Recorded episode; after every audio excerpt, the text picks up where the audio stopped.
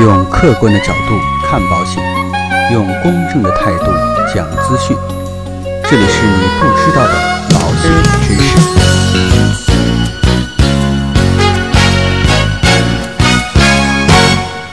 各位亲爱的朋友们，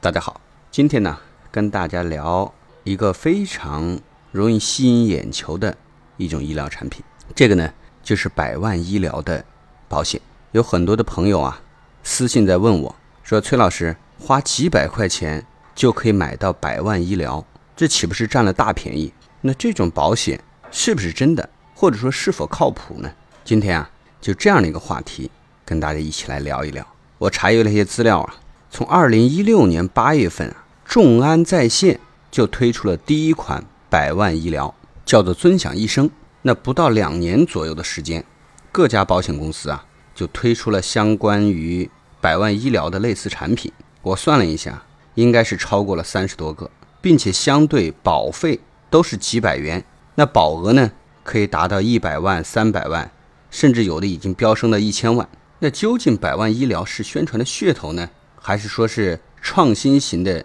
引爆款的产品？包括业内的很多人士啊，都在纷纷的讨论。其实细心的朋友已经可以看到啊，支付宝啊、微信呐，或者很多其他的互联网平台里边，那百万医疗险的产品已经成为了网红，并且呢，这种产品因为它的定位啊、它的设计，价格相对比较低，并且呢保障比较高。所以也非常吸引别人的眼球，特别是在一些互联网的平台上，只需要几分钟的时间，那很多的产品就可以计算出保费。三十多岁的人呢，只需要花三百多块钱，就可以享受最高保额达到六百万的保险产品。我对其中的一些保险的条款进行了详细的研究。那这类保险的优点啊，就是不需要体检，只需要你在投保的时候承诺没有患过一些比较重的疾病。并且呢，投保人的等待期也只有一个月的时间。如果说超过等待期之后啊，不幸生病，在二级及以上的公立医院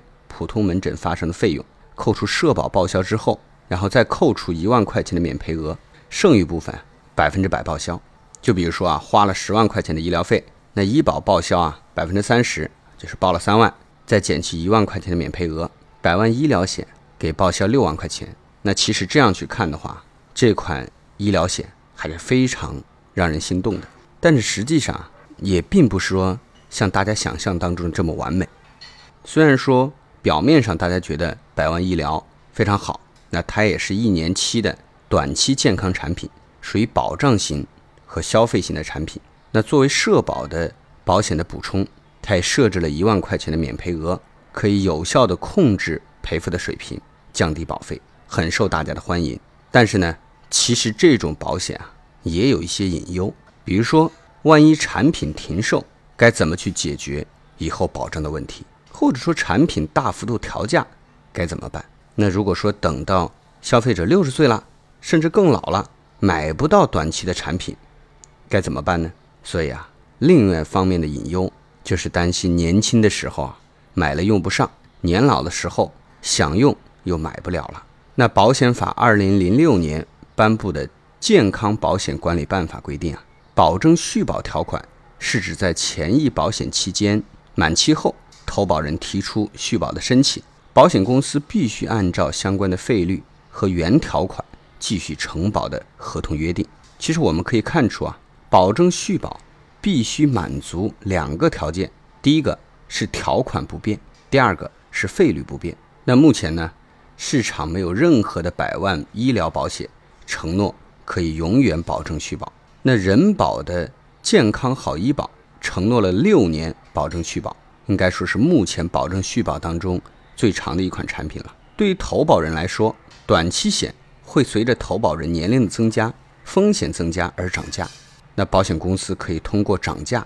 让产品贵到不能买，来屏蔽掉高风险的人群。其实啊，短期医疗保险最大的风险是无法续保。那有一位资深的精算师啊，就说，如果说是短期医疗保险，消费者面临的最大的风险是无法续保。如果一位消费者在三十岁的时候花两百块钱买了百万医疗险，连续投保五年后，那这家公司下架了这款产品，保险公司不需要继续承担保险责任。这位消费者如果说是在五年期间发生过疾病，在选择其他产品的时候可能会被拒保，再去购买长期的医疗险，就会因为年龄的增加，保费飙升。那这种情况，如果说发生在超过六十岁的消费者身上，就更为的不利，可能无法买到短期的健康险产品，或者需要高额的保费支出。所以啊，在缺乏经验数据和定价基础的情况下，通过提高赔偿的限额来增加产品的吸引力啊，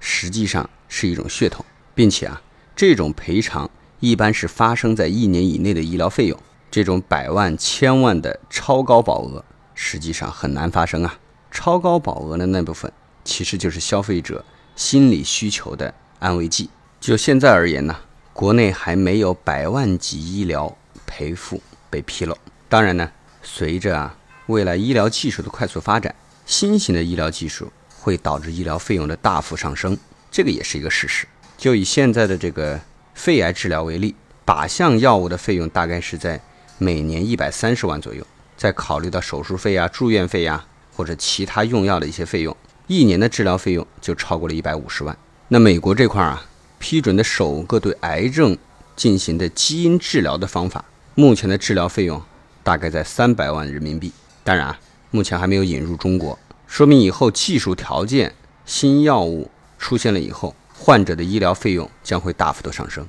所以啊，还是原来我们讲的这样的一个观念，并不是每一款保险啊，所有的人都适合。那其实百万医疗的目标客户应该是收入比较稳定，又有房贷啊、车贷呀比较沉重的这种家庭负担，但是呢，又急需要用较低的保费